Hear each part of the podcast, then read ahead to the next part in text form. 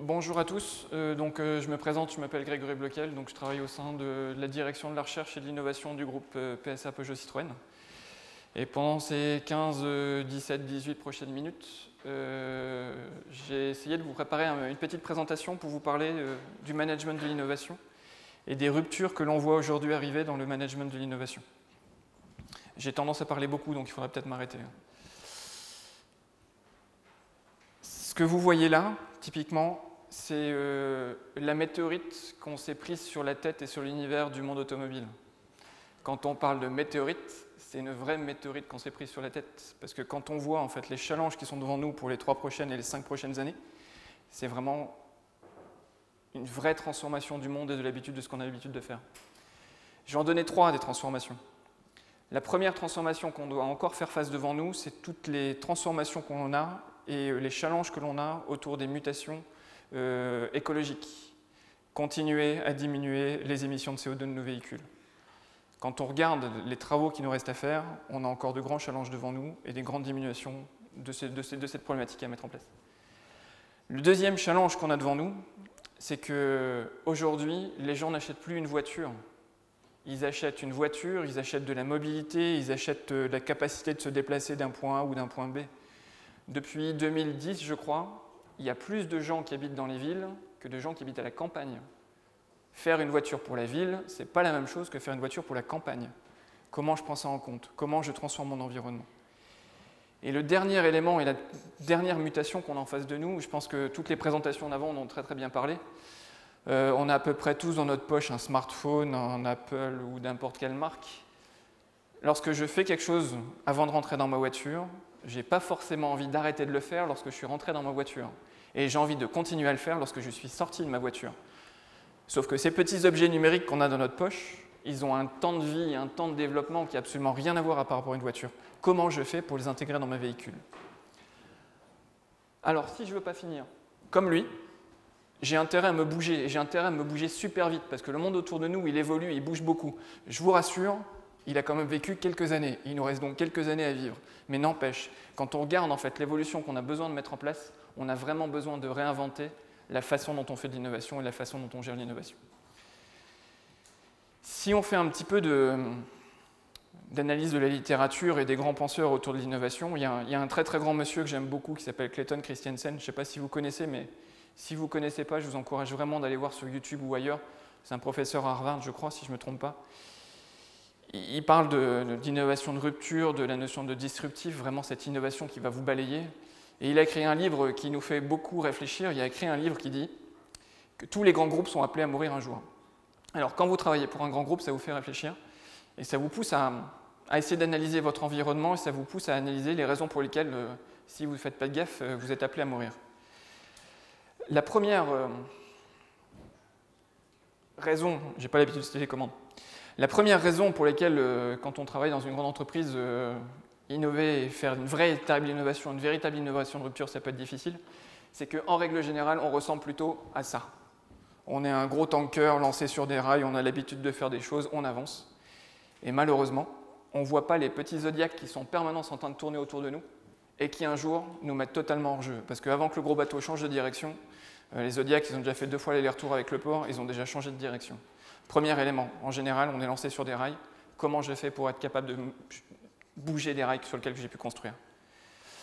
Deuxième élément, je pense que vous connaissez tous cet exemple-là. Hein. C'est facile de réécrire l'histoire par la suite et de dire que Kodak euh, a raté le numérique, mais 1975, euh, les premiers prototypes d'appareils photo numériques et les premiers capteurs sont les capteurs et des ingénieurs de chez Kodak. Je vous laisse imaginer la scène. Je suis l'ingénieur de chez Kodak. Vous êtes euh, les différents responsables en face de moi. Je viens vous dire, j'ai une super technologie, c'est un capteur numérique, ça va être capable de prendre des photos. Oui, sauf qu'aujourd'hui, c'est largement moins bon que la pellicule. Je pense que je tiens à peu près 30 secondes dans la salle. Parce qu'en face de moi, j'ai qui? J'ai plein de personnes qui sont habituées à faire de la chimie. J'arrive avec une autre compétence, avec une autre technologie. Qu'est-ce qui s'est passé dans ce cas-là? C'est que l'entreprise, quand elle grandit, elle se structure autour de ses compétences, elle se structure autour de ses métiers, au détriment d'une chose, sa mission. La mission de Kodak, c'était apporter les images au plus grand nombre. C'était pas de faire des pellicules à base de chimie, c'était pas de faire des capteurs numériques, c'était apporter de la photo et des photos au plus grand nombre. Et malheureusement, ils sont passés à côté de la partie, de la partie numérique en oubliant cette mission. Alors j'ai piqué une image d'Amit de, chez Philips. Je pense que ça résume bien la grande difficulté pour les grands groupes pour innover. Vous êtes sur un champ de bataille, vous avez l'habitude de vous battre avec des épées. Chez vous, on a préparé une arme différente et malheureusement, vous ne l'utilisez pas. Comment faire pour aller plus loin que tous les éléments que j'ai pu vous présenter avant? Comment faire pour, quand on est dans un grand groupe, avoir la capacité de dépasser ce qu'on a l'habitude de faire et avoir la capacité de voir le monde qui nous entoure? Je vais vous donner deux éléments qui sont les deux éléments majeurs de la, de la politique euh, innovation du groupe PSA Peugeot Citroën. Le premier élément, c'est comment je fais pour être capable de travailler avec l'ensemble de la planète. Comment je fais pour être capable de travailler avec des individus, des entreprises, quelle que soit leur, taille, des mondes académiques, des laboratoires de recherche, des villes, des collectivités et autres. Comment je fais pour établir quelque part ces partenariats qui me permettront de développer de l'innovation? Alors on appelle ça en règle générale l'open innovation. C'est un terme qui a été euh, théorisé dans les années 2000 euh, par un professeur Henri Chesbro. Euh, on l'a un petit peu transformé dans, notre façon de, voir cette, cette, notion ou cette, cette façon d'aborder l'innovation. Et je vais vous en donner les, les principales caractéristiques. On s'est dit, le monde il est vaste. On a des gens très très intelligents chez nous. On serait stupide de penser que les autres sont plus bêtes que nous comment je fais pour travailler avec l'ensemble de ces personnes Alors, euh, on est relativement cartésien, donc on a décomposé le monde en quatre grands écosystèmes. On s'est dit qu'autour de nous, il y a des académiques, des entreprises, des individus et les institutions. Je vais commencer par le, monde, le monde académique parce que c'est notre directeur scientifique, Sylvain Lano, lorsqu'il est arrivé dans le groupe, il a dit j'ai besoin de m'ouvrir vers l'ensemble des laboratoires de recherche, j'ai besoin de bénéficier de l'excellence scientifique, quel que soit l'endroit sur la planète, pour travailler avec notre direction scientifique. Qu'est-ce qu'on a fait? On a ouvert des laboratoires en commun avec des axes de recherche, avec des universitaires, sur des axes bien définis, pour être capable de travailler ensemble. De façon très très concrète, nous avons les moyens d'avoir des équipements que parfois les laboratoires ne peuvent pas avoir. Les laboratoires bénéficient de l'excellence de leur enseignement, de leurs professeurs et de leur recherche. Qu'est-ce qu'on fait? On invite des professeurs et des, chercheurs de laboratoire à venir travailler sur nos moyens d'essai. Inversement, nous avons des moyens d'essai qu'on met à disposition dans des laboratoires pour être capable de travailler ensemble. On voit bien qu'on a besoin de travailler en symbiose avec ce monde académique. Deuxième écosystème avec lequel on a besoin de travailler. On a toujours travaillé avec euh, nos équipementiers et ainsi de suite. Quand on voit la, valeur qu'on met dans une voiture, c'est un, un, super Lego, un super système intégré avec plein de briques qui viennent de plein d'horizons différents. Sauf que travailler avec une entreprise de la taille d'un General Motors, avec lequel on travaille aujourd'hui, c'est absolument pas la même chose que de travailler avec une petite start-up au fin fond de la Creuse. J'ai rien contre la Creuse, mais travailler avec une entreprise de 3-4 personnes, c'est pas la même chose que de travailler avec un groupe qui est mondial. Comment je fais? Aujourd'hui, on travaille avec les gens des affaires juridiques, avec les gens des directions des achats, pour adapter notre relation, pour pouvoir trouver quelles sont les bonnes relations que l'on peut avoir avec, avec cet écosystème-là. Je ne vous parlerai pas du monde des institutions, même s'il est très important, parce qu'en fait, euh, les pouvoirs publics, les villes, les collectivités sont des partenaires euh, majeurs en fait, euh, pour l'innovation, à la fois pour nous aider à innover, à la fois aussi pour nous orienter dans l'innovation, ou pour nous permettre de tester l'innovation. Je ne vais pas trop rentrer dans ce détail-là, parce que j'ai plutôt envie de passer un petit peu de temps sur le dernier écosystème. On m'a dit, est-ce que vous pouvez préparer une intervention dans laquelle on peut réfléchir à la place de l'humain dans l'innovation? On peut mettre en place tous les plus beaux processus, tous les plus beaux standards. La ressource primordiale pour l'innovation, c'est l'humain, quelque part. Et quand je regarde l'humain, je peux me dire, je vais en avoir deux genres, encore d'une fois, d'humain. J'ai les collaborateurs d'une entreprise, l'ensemble des forces vives qui, composent l'entreprise, ou alors j'ai l'ensemble des acteurs, des individus, les usagers de mobilité qui achètent nos voitures ou qui n'achètent pas nos voitures. Si vous pouvez les acheter, ça nous aide, mais c'est pas grave. Comment je fais pour les, pour les mettre au, cœur de nos processus d'innovation? Alors tout à l'heure, on, parlera euh, d'innovation participative. C'est un des éléments que nous, on peut utiliser en fait, dans notre groupe pour euh, donner la parole à l'ensemble de nos collaborateurs, pour nous proposer leurs idées, pour être capable de les développer.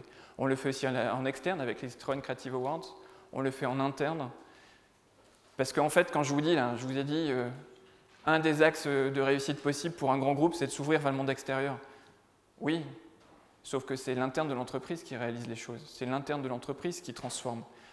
Vous pouvez vous ouvrir un monde extérieur, mais si vous n'êtes pas ouvert en interne, il n'y a aucune chose que ça fonctionne. Donc la première chose à faire quand on se dit je vais faire de l'open innovation, c'est déjà commencer à faire de l'open innovation en interne. C'est déjà commencer à faire tomber les silos qu'on a dans une entreprise. Je discutais avec euh, un, patron d'une petite entreprise, il me disait euh, quand on est dans une petite entreprise, euh, on n'a pas de chance, c'est qu'on n'a pas beaucoup d'argent. C'est vrai. Mais on a un avantage, c'est quand on a un problème, on met l'ensemble des personnes autour de la table pour résoudre le problème. C'est vrai. Quand on est comme moi et qu'on travaille dans une grande entreprise, on a plus d'argent, même si en ce moment c'est un peu compliqué, mais on reste à avoir plus d'argent quand même, il ne faut pas se le cacher. Mais on a un gros problème. Il suffit de regarder mon agenda par exemple, essayer de trouver une date de réunion euh, pour mettre 10 personnes ou 15 personnes autour de la table, c'est tout de suite un cauchemar. Donc notre difficulté à nous d'un grand groupe, c'est d'arriver à mettre l'ensemble des gens autour de la table pour être capable de travailler ensemble et faire tomber les silos qui sont naturels dans une entreprise. Donc voilà un des premiers éléments forts de la politique innovation du groupe, c'est comment je m'ouvre à la fois à l'extérieur de l'entreprise et à la fois à l'intérieur de l'entreprise. Le deuxième élément majeur en fait, de, notre, politique innovation, je dirais, c'est euh, ce que j'ai appelé le, retour des corsaires. Différence fondamentale entre un corsaire et un pirate. Un pirate est sans foi ni loi. Un corsaire, il est toujours sans foi ni loi, mais par contre, il agit sous la lettre du roi. Il a une lettre de mission, il a des règles d'engagement, il sait à peu près dans quel périmètre il va venir se battre. Le retour des corsaires, pour nous, c'est la façon dont on a essayé de mettre en place dans le groupe le management de ce qu'on appelle l'innovation de rupture. Les grands sujets, ceux qui en général dérangent un petit peu, font gratter. Le même genre que l'appareil photo de Kodak, lorsque j'arrive avec de l'électronique et qu'en face de moi j'ai des chimistes. Ce que je vais vous montrer sur les deux transparents qui suivent, c'est comment nous, concrètement, on a essayé de construire cette équipe de corsaires et cette, équipe en fait ultra soudée pour être capable de développer une innovation majeure pour le groupe. Ça, ici, le possible est déjà fait, l'impossible est en cours. Pour un miracle, s'il vous plaît, attendez 48 heures. C'est l'affiche que l'on avait autour d'un bâtiment ultra secret. Pendant deux ans, ils ont travaillé à l'intérieur de ce bâtiment. Très très peu de personnes dans l'entreprise savaient ce qui s'est passé. C'est ce que Lockheed Martin a fait dans les années 40, ce qu'on appelle les skunk works. Les black programmes, les programmes confidentiels, les programmes secrets, vous leur mettez tous les noms que vous voulez. Mais typiquement, c'est lorsque vous avez une idée, qu'il est trop dangereux de la mettre sur la place publique, tellement dangereux de la mettre sur la place publique que vous pensez que même au sein d'une entreprise, il vaut mieux la protéger quelque part pour la faire grandir avant que les gens vous la coupent. Vous la mettez à l'écart, vous faites grandir le sujet, vous mettez une équipe. Et euh, on va reprendre euh, les grands principes du théâtre ou de la littérature, je dirais euh, unité de lieu, unité de temps, unité d'action, l'ensemble d'un groupe mobilisé vers un seul objectif, sortir une innovation rapidement pour créer de la valeur pour l'entreprise. Cette équipe, c'est elle. C'est l'équipe qui a fait ce qu'on a appelé comme technologie qui s'appelle hybridaire. Normalement, vous avez dû en entendre parler. Si vous n'avez pas entendu parler, euh, je vous encourage à aller faire un tour sur YouTube ou sur notre, site. C'est une hybridation hydropneumatique, toujours pour répondre aux enjeux sociétaux qu'on a aujourd'hui, la limitation des CO2 et des émissions qu'on a sur nos véhicules. C'était quoi en fait cette petite équipe? Je veux dire, euh, on a dit un grand groupe, lui c'est un gros tanker avec plein de petits zodiacs. Bah, c'est notre petit zodiac, c'est notre petite PME euh, dans un grand groupe c'est notre équipe qui a fonctionné en mode start-up. Ce qui montre que même quand on est un grand groupe, que les théoriciens vous disent vous ne pouvez pas innover, vous ne pouvez pas faire de rupture, vous êtes appelé à mourir parce que vous n'allez pas voir les petites technologies qui vous rentraient. Ben si, on est capable de le faire, il faut juste reproduire une PME à l'intérieur d'un grand groupe. Et c'est ça qu'on a fait. Alors là, normalement, je vous ai présenté les choses qui marchent. Par contre, pour arriver à faire ça, c'est compliqué. Je vais donner un exemple, ça ne vient pas du domaine de l'industrie, mais ça vient du domaine du médical. Euh, je me suis trompé de sens. Il y a une étude qui a été faite à l'hôpital John Hopkins, je ne sais plus, il y a quelques années maintenant, qui montre que deux ans après un pontage coronarien, 90% des patients n'ont pas changé leur régime alimentaire. Dit autrement, face à une menace de mort, 90% des gens ne décident pas de changer. Quand je vous dis que l'innovation, euh, ça peut faire des changements dans une entreprise, ça chamboule un peu les façons de faire, c'est des changements dans le management. Ça vous montre tout le travail qui est nécessaire à faire dans un grand groupe, ou quelle que soit la taille d'un groupe d'ailleurs, pour que la culture des gens évolue, pour que cette mentalité change, pour que cette envie en fait, d'innovation puisse percoler, comme on disait tout à l'heure, dans l'ensemble de l'entreprise. Alors pour faire ça, l'humain est important. Je vous ai dit tout à l'heure, on peut mettre tous les beaux processus, mais enfin, si vous n'avez pas les gens avec l'esprit et la culture pour le faire, euh, ça va s'arrêter très très vite. Alors, ce qu'il faut être capable de faire, c'est arriver à faire sortir les individus de leur petite boîte. Comme vous êtes comme moi, euh, encore une fois, dans une grande entreprise, vous avez enfin, tous les cerveaux les plus brillants de la planète, où ils sortent tous des plus grandes écoles possibles. Sauf que quand ils rentrent dans une entreprise, en général, on a tendance à les mettre dans une boîte, on a tendance à les mettre dans un organigramme, dans une fonction, dans un poste. Il y a des petites, des petites et grandes entreprises, je crois que c'est l'entreprise Gore-Tex, qui fonctionne sans hiérarchie, sans organigramme, sans titre, sans fonction, et ainsi de suite. Euh, quand on regarde les innovations qui ont pu sortir, euh, c'est non négligeable quand même. J'ai discuté pareil avec euh, le patron, avec un responsable innovation des biscuits Poult, hein. biscuiterie qui fait des biscuits pour, le, pour, les, de, sur une marque distributeur, c'est pareil. L'ensemble des collaborateurs peut contribuer, favoriser et proposer l'innovation. Encore une fois, je vous ai parlé tout à l'heure d'innovation participative avec le monde des individus. Quand on pose la question à l'ensemble des collaborateurs sur une stratégie d'entreprise, c'est rigoureusement ça que l'on fait. Et je vais vous donner un exemple de ce qu'on a pu faire sur ce sujet-là. On a fait un challenge sur euh, comment imagineriez-vous l'utilisation de nos smartphones qu'on a tous dans nos poches dans une voiture? Ben, On a des gens, un spécialiste des ouvrants, celui qui fait euh, les dessins des ouvertures des coffres, des portières, qui nous a proposé de super idées. Si j'avais regardé mon organigramme, jamais de la vie je serais tombé sur cette personne. Quand on ouvre les boîtes, quand on libère la force de l'entreprise, on arrive à faire des grandes choses. Parce que, encore une fois, la plus grande force d'une entreprise, c'est les collaborateurs qui la composent, c'est la force vive de, l'entreprise.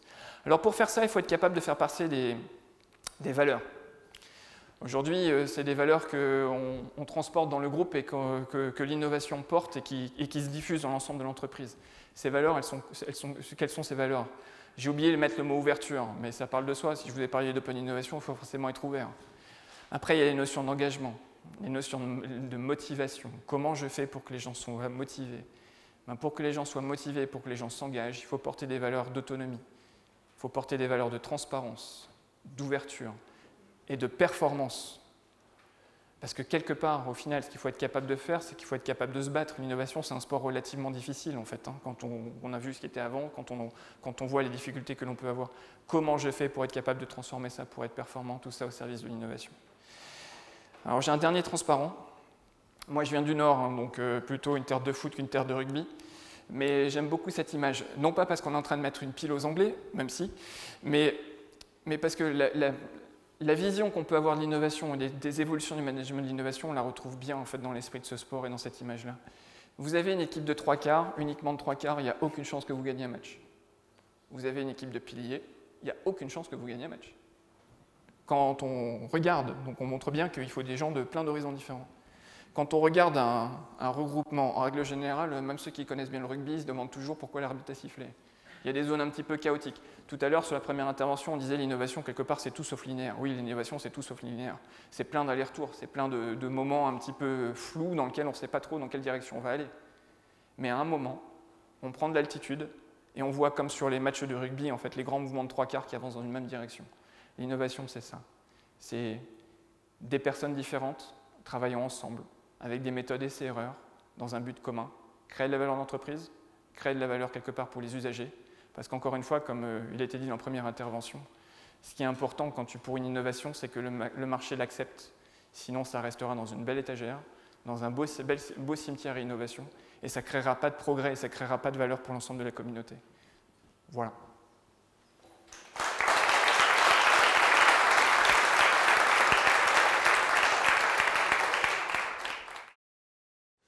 Euh, vous avez dit sur euh, le, projet là où ils ont enfermé une équipe pendant deux ans euh, pour faire le projet de, voiture hybride, en disant que c'est en mode start-up. Il n'y a plus aucune start-up qui fonctionne comme ça depuis longtemps. Maintenant, on est plus en mode lean où justement, au fur et à mesure, on crée un petit prototype en une semaine. Je suis entièrement d'accord. Ah, c'est pour savoir, est-ce que vous prenez en compte ce genre de choses d'innovation En fait, en fait c'est pas parce que. En fait, c'est pas parce qu'on met euh, une équipe à l'écart qu'on travaille tout seul. C'est-à-dire que déjà, on a travaillé avec des partenaires pour être capable de le faire. Et puis après, en fait, on n'était pas dans un schéma non plus de classique, je veux dire, je fais du développement, je sors un proto à la fin et je le teste au final.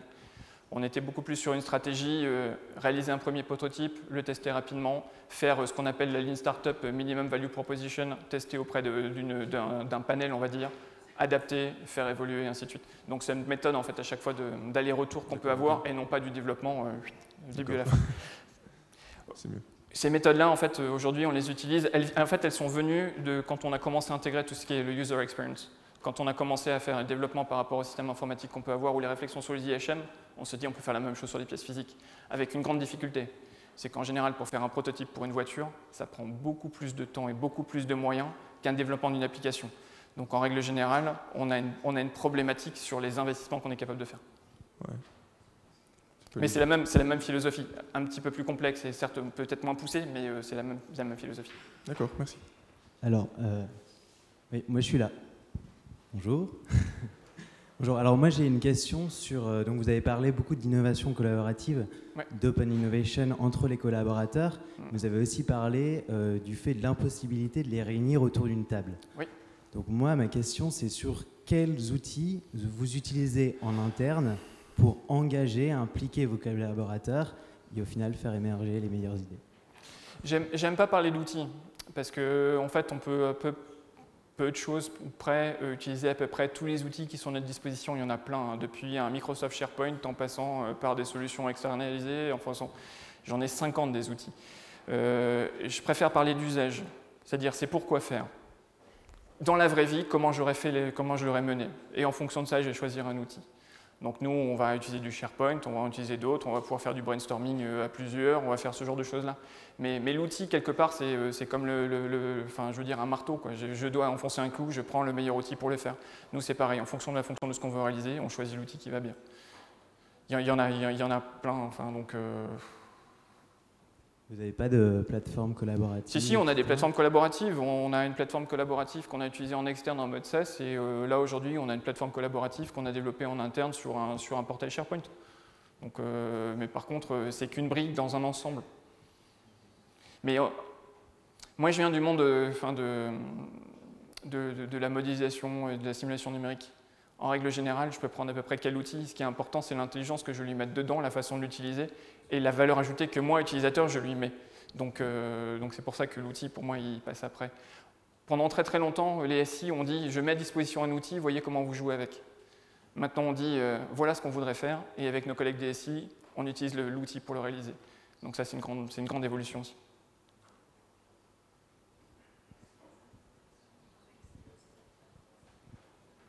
Bonsoir. On dit beaucoup de la, génération Y que c'est moins une génération d'entrepreneurs que d'intrapreneurs. C'est moins une génération d'entrepreneurs que d'intrapreneurs. Exact. Du coup, qu'est-ce que vous pensez de l'intrapreneuriat et est-ce que la nouvelle génération va euh, favoriser euh, l'innovation participative? Merci. Alors moi, j'espère que c'est une génération d'intrapreneurs. Parce que ça veut dire que ce sont des entrepreneurs à l'intérieur d'une entreprise. Et je pense qu'aujourd'hui, c'est ça que l'on a besoin aussi, au même titre qu'on a besoin euh, d'entrepreneurs qui vont développer un tissu industriel intermédiaire. Il nous faut les deux. Euh, c'est une très bonne chose en fait que, cette notion d'entrepreneur arrive dans les grands groupes parce que comme ça, ça permet de faire la liaison justement entre toutes les tailles de tissu industriel, depuis une start-up jusqu'à une plus grosse entreprise. Et, l'innovation collaborative, quelque part, ça permet à ces intrapreneurs de se développer. En sachant qu'il faut faire attention, c'est que par innovation collaborative, on, entend bien souvent la génération d'idées en commun pour proposer. C'est qu'une première étape, parce qu'en fait, l'intrapreneur, il a envie de réaliser les choses après. Donc c'est pour ça que dans notre démarche d'innovation participative, on va intégrer la co-création, on va intégrer tous ces éléments-là pour qu'au final, on, réalise quelque chose de concret. Des idées, on en a tous euh, tous les matins en se rasant, en prenant notre douche, en faisant ce qu'on veut. L'intrapreneur, il a envie de voir son produit arriver sur le marché. Donc c'est ça qu'on essaie de mettre en place. Et c'est une grande force pour les entreprises, alors que dans la mentalité, avant, on rentrait dans un grand groupe, on suivait une façon de faire. Aujourd'hui, euh, ça a évolué. Donc oui, intrapreneur. Même si j'aime pas trop opposer génération Y et ainsi de suite, parce que ça fait une lutte des âges. Et ça, je pense que ce n'est pas une très bonne chose, parce qu'en général, euh, les équipes qui marchent le mieux, ce que moi j'ai pu voir, c'est avec l'ensemble des profils. Parce que la personne qui aura plus d'expérience va apporter son expérience à la folie qu'on peut avoir quand on est plus jeune. Et c'est ça qui, qui fonctionne. Moi, ma question, elle est comment est-ce qu'on libère les Français de leur petite boîte Comment on libère les Français de leur petite boîte Alors, euh, dans l'entreprise ou avant qu'ils rentrent dans l'entreprise? Bah non, on est tagué avant de rentrer dans l'entreprise. C'est vraiment mon problème. On est souvent tagué avant même de rentrer en entreprise. C'est justement une de mes. Euh, Alors, je pense qu'il y a beaucoup. De, ouais, je pense qu'il y a beaucoup de choses qui changent. On en parlait tout à l'heure là sur euh, ce qui était important sur la formation. Je pense que ça évolue beaucoup par rapport à la formation qu'on pouvait avoir avant en disant euh, j'ai un ensemble de connaissances que j'ai vraiment besoin d'apprendre et j'apprends ces connaissances-là parce que c'est elles qui vont me permettre de passer mon diplôme et ainsi de suite. Donc c'est déjà une façon de ranger dans des boîtes. Hein. J'ai des connaissances en mathématiques et autres. Moi j'ai un, petit passé euh, nord-américain. Euh, là-bas c'est totalement différent. Je fais d'abord du développement personnel. Et puis avec le développement personnel, bah, je prends les compétences qui me vont bien.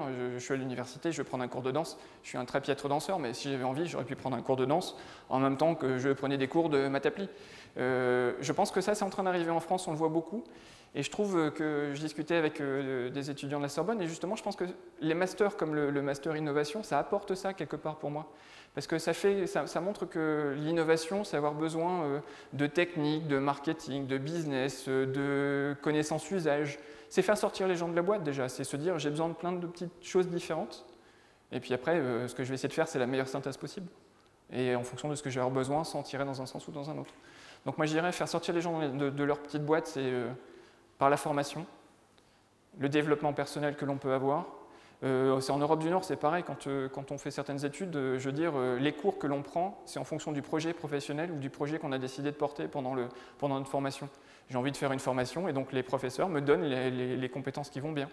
Au Brésil, c'est pareil, il y a des formations pour des, pour des, villes un petit peu défavorisées, c'est le même mécanique, euh, ou pour des étudiants qui étaient défavorisés, c'est la même mécanique. Ils ont un projet, ils ont envie de faire quelque chose, et on leur apporte quelque part des connaissances qui vont bien. On fait sortir des gens des boîtes, c'est avant tout la personne qui a envie de se développer, et on lui apporte ce qu'elle a besoin pour se développer. Voilà. Et pour une entreprise, il faut ouvrir les murs. Merci. Merci beaucoup.